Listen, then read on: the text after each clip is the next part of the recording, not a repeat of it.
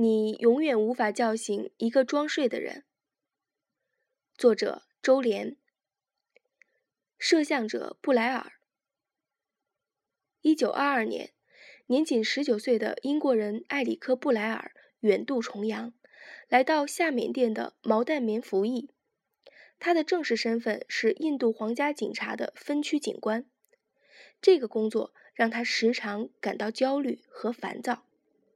殖民地的反欧洲情绪非常强烈，尽管没有群体性的抗争事件，只是漫无目的的在小事情上发泄发泄，但是天天被当地的百姓抑郁、嘲笑和起哄，也不是什么让人愉快的事情。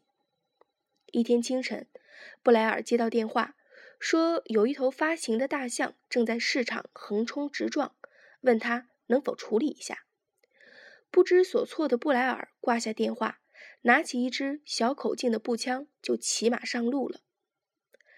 这头大象不仅移平了一座竹屋，踩死了一头母牛，撞翻了几个水果摊儿，而且还踏死了一个印度人。可是布莱尔并不想射杀大象，手上的这支步枪口径太小，威力不够。他的初衷只是用来自卫。当他终于发现那头大象的时候，他正在安详吃草。看上去像一头母牛一样没有危险，而且在当地打死一头能做工的象，等于是捣毁一台昂贵的巨型机器。然而，形势的发展已经不在布莱尔的掌控之中，他的身后簇拥着两千多名兴致勃勃等着看戏的当地人。布莱尔意识到，如果自己不开枪，就成了不折不扣的傻瓜。于是，他换上另一把威力更大的步枪，开始朝大象射击。事实证明，这是一场彻头彻尾的灾难。年轻的布莱尔不了解射杀大象的诀窍，他把浆塘里的子弹一次又一次地射向大象的头脑、心脏和喉咙，直到用光所有的子弹，那头可怜的大象也没有在他面前彻底死去。布莱尔的摄像行为在殖民者内部引发不小的争议，但只有布莱尔本人清楚，他射死那头象的真正动机只是为了不想在大家面前显得像个傻瓜而已。对于布莱尔的这个动机，心理学上有一个很专业的术语，叫做“暴露焦虑症”，也就是惧怕在人前示弱。它的基本逻辑是。认为，如果形势不能坚定不移，则自身的社会地位也会遭到贬低。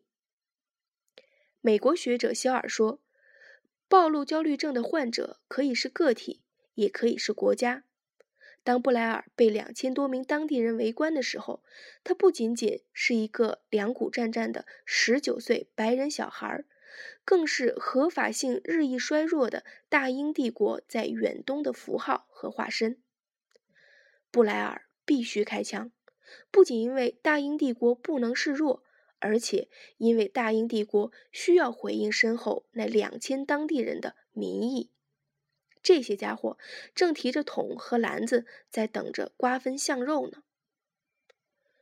布莱尔事后这样回忆：一旦白人开始变成暴君，他就毁了自己的自由，他成了一个空虚的、装模作样的木头人。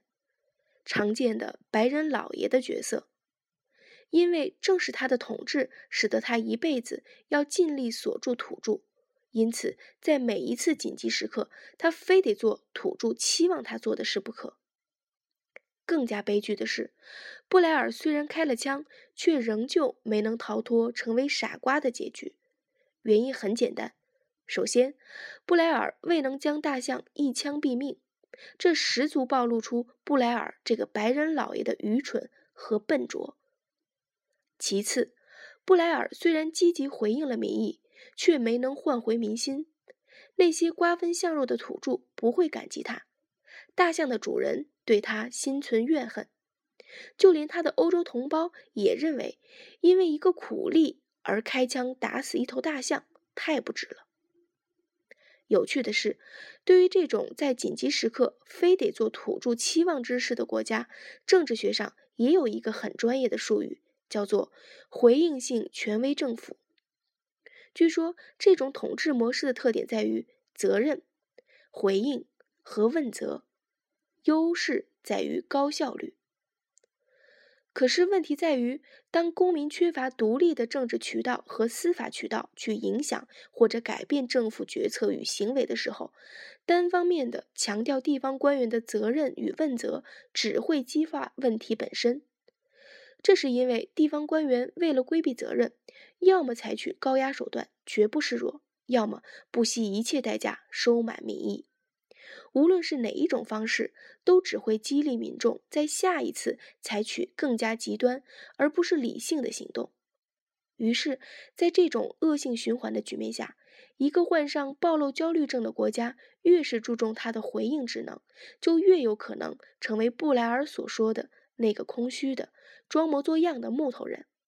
表面上的高效率换来的却是资源的高度透支和信用的高度透支。一九二二年，布莱尔只有十九岁，他对于身边的事情还很困惑。他太年轻，没有受过什么教育，还看不清帝国主义、殖民主义以及一切集权政府的虚弱本质。直到二十三年后，他写出了《动物庄园》。又过三年，一九八四出版，所有人都知道了他的另一个名字——乔治·奥威尔。二零一零年，